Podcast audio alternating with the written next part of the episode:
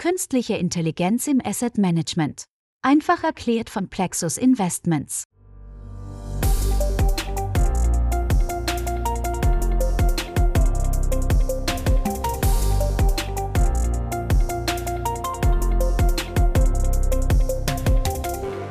Hallo, liebe Hörerinnen und Hörer, das war gerade eine schöne Damenstimme, oder? Tatsächlich spricht diese kleine Begrüßung zu Beginn einer jeden Folge dieser Podcast-Serie eine künstliche Intelligenz. Haben Sie es erkannt?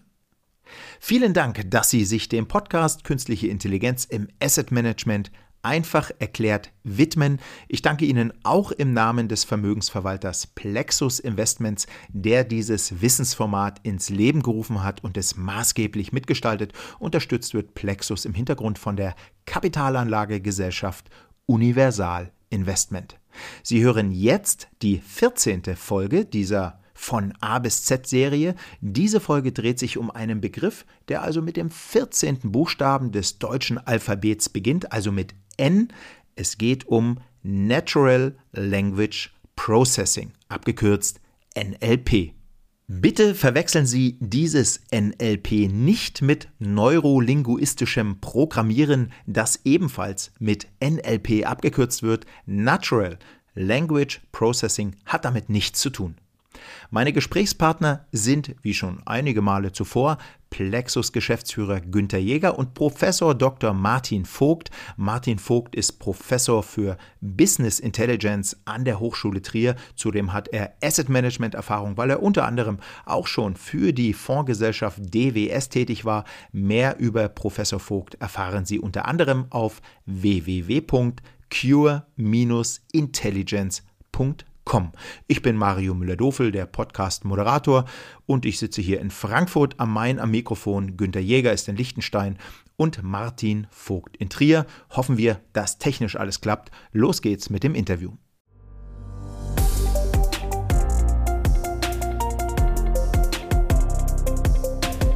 Guten Tag, Herr Jäger, guten Tag, Herr Vogt. Sind Sie in guter Interviewform? Ja, hallo, Günther Jäger hier und erstmal schöne Grüße aus Liechtenstein und auf Ihre Frage zurückzukommen. Natürlich bin ich in guter Form, wie immer. Sehr gut. Herr Vogt, wie sieht es bei Ihnen aus? Absolut, ich auch. Ich bin momentan im Forschungssemester und freue mich daher auf die Abwechslung mit dem Podcast. Ja, schön. Ich freue mich auch. Herr Professor Vogt, die erste Frage, die Basisfrage sozusagen, geht an Sie. Was ist Natural Language Processing? Wenn wir von KI und Machine Learning sprechen, dann gibt es dort als Hintergrund oft verschiedene Datenquellen. Zum Beispiel Bilder, Zahlen, Sound, aber eben auch Texte. Und das macht Natural Language Processing. Das sind Texte, die werden analysiert und es ist eine besonders spannende Datenquelle, weil die uns permanent begegnen in Büchern, Social Media, Blogs oder Zeitungen. Mhm. Können Sie das was Sie gerade noch ja, etwas abstrakt erklärt haben, vielleicht mal ganz kurz an ein, zwei ganz konkreten Praxisanwendungen veranschaulichen? Sehr gerne sogar. Ich nehme einmal das Lieferkettenmonitoring, welches zum Beispiel auch Pure Intelligence anbietet.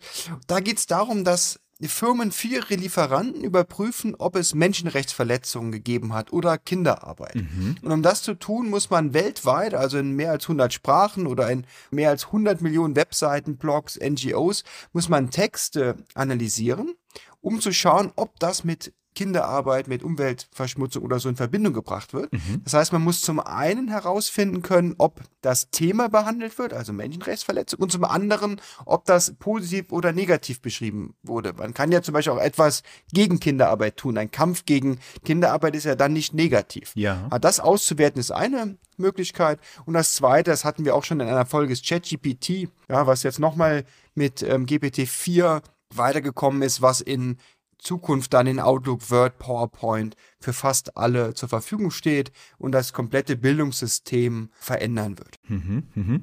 Herr Jäger, was verbinden Sie so auf die Schnelle mit Natural Language Processing? Tja, da fällt mir spontan wieder mal mein erstes Meeting mit René Zhao ein. Das hat irgendwie einen bleibenden Eindruck bei mir hinterlassen. Und zwar ist René Zhao ja die Gründerin von NEO Ivy und NEO Ivy ist einer der Manager, den wir in unserem Index tracken. Mhm. In dem Meeting ging es unter anderem eben auch um NLP und zwar haben wir auch über einen sehr trivialen Satz, über eine triviale Aussage gesprochen, und zwar über The new iPhone is awesomely sick. Jetzt ist das für uns Menschen sehr einfach zu verstehen, was damit gemeint ist. Und zwar ist es ja eine, eine sehr, sehr positive Aussage zum iPhone. Wenn es um NLP geht, dann ist das eben nicht mehr ganz so trivial. Denn wenn NLP verstehen soll, dass diese Aussage sehr positiv ist, dann ist es ein sehr, sehr komplexes Modell dahinter. Ja, Sie haben gerade Ihren Index angesprochen. Ich will den ganz kurz hier noch erklären, weil möglicherweise nicht alle Hörerinnen und Hörer den kennen. Es geht hier um den Plexus AI Outperformance Index. Was das genau ist, das können Sie auf der Plexus Website beschrieben sehen und können sich darüber intensiv informieren. Gut, das nur am Rande. Jetzt geht es weiter mit Herrn Vogt. Herr Vogt, wenn es darum geht, was Computer verstehen, denken ja vermutlich viele Menschen zuerst an Zahlen, an Nullen und Einsen. Wie können Computer jetzt auch Texte verstehen? Ja, das ist eine sehr gute Frage und auch eine sehr spannende Frage. Und die Antwort, die kann sehr umfangreich sein. Ich versuche mich hier kurz zu fassen. Als erstes ist es so, dass Texte sind unstrukturiert. Der Inhalt, der steht dort nicht in einer Tabelle, sondern man muss den erst aufbereiten. Zum Beispiel, indem man die Rechtschreibung behebt, indem man ähm, Entfernung von Punkten Kommas macht, Groß- und Kleinschreibung anpasst. Und dann werden die Sätze, zum Beispiel, wenn ich sage, Lachen ist gesund, in einzelne Wörter, das nennt man Tokens, aufgesplittet. Und so mhm. einzelne Wörter kann ich jetzt zum Beispiel zählen, um zu schauen, wie häufig kommen die vor.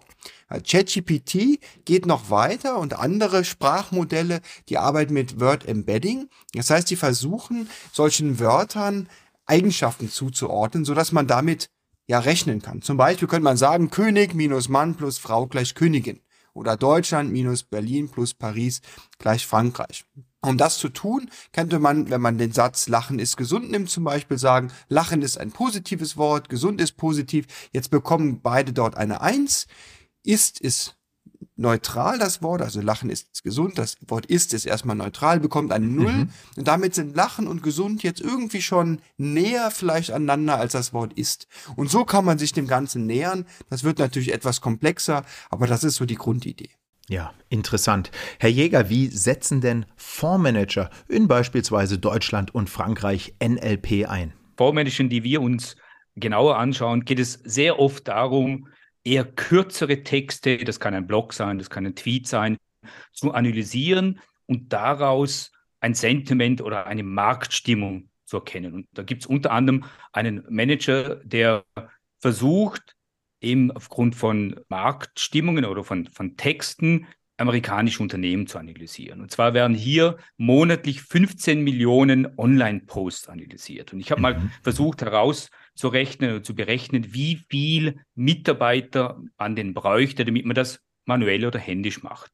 Und zwar, wenn wir sagen, jeder darf sich 15 Sekunden pro Post Zeit nehmen, da bräuchten Sie jeden Monat 360 Angestellte, die sich um die 15 Millionen Posts kümmern. Kann sich jeder vorstellen, das ist jetzt nicht wirklich praktikabel.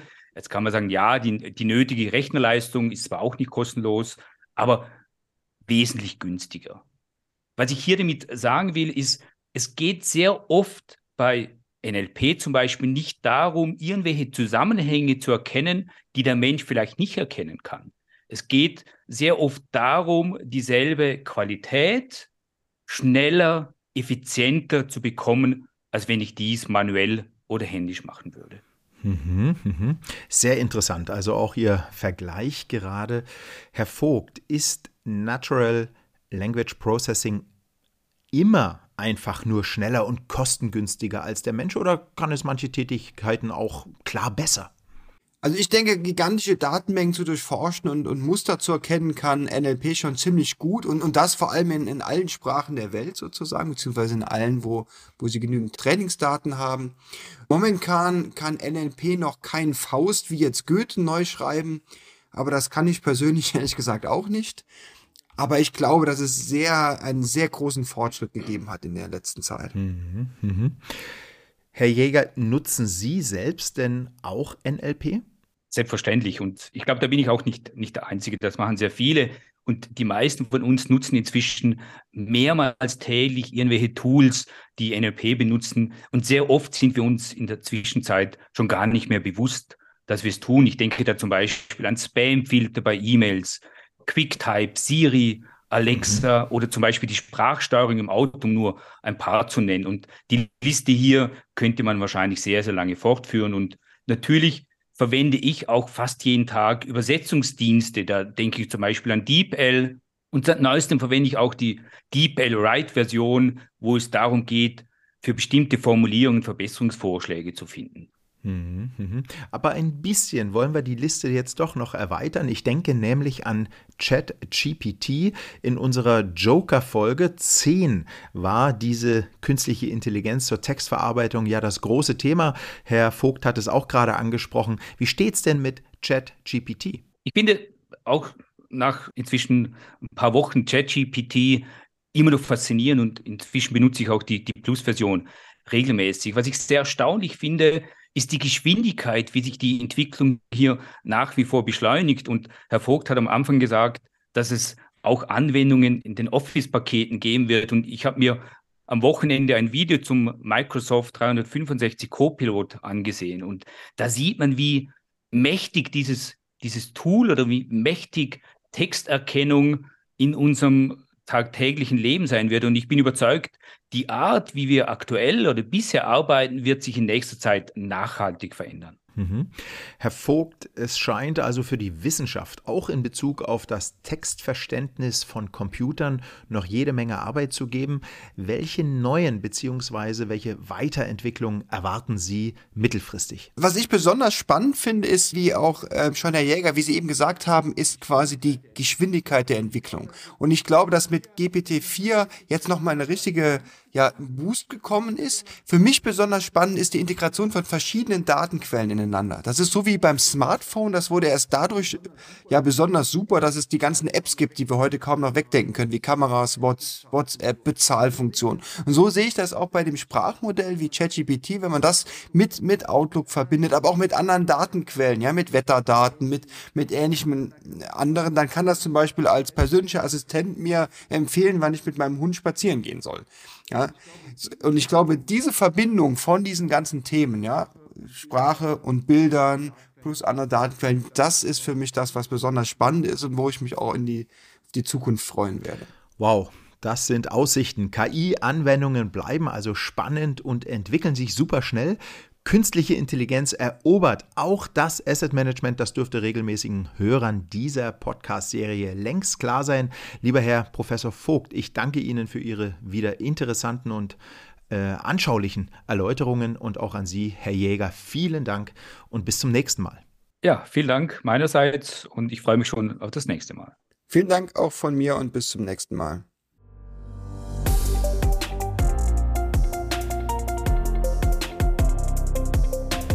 Und auch nochmals Dank an Sie, sehr geehrte KI- und Asset Management Interessierte. Sollten Sie den Podcast noch nicht abonniert haben, machen Sie das doch einfach über eine der geläufigen Podcast-Apps oder Sie hören die Folgen auf www.plexusinvestments.com.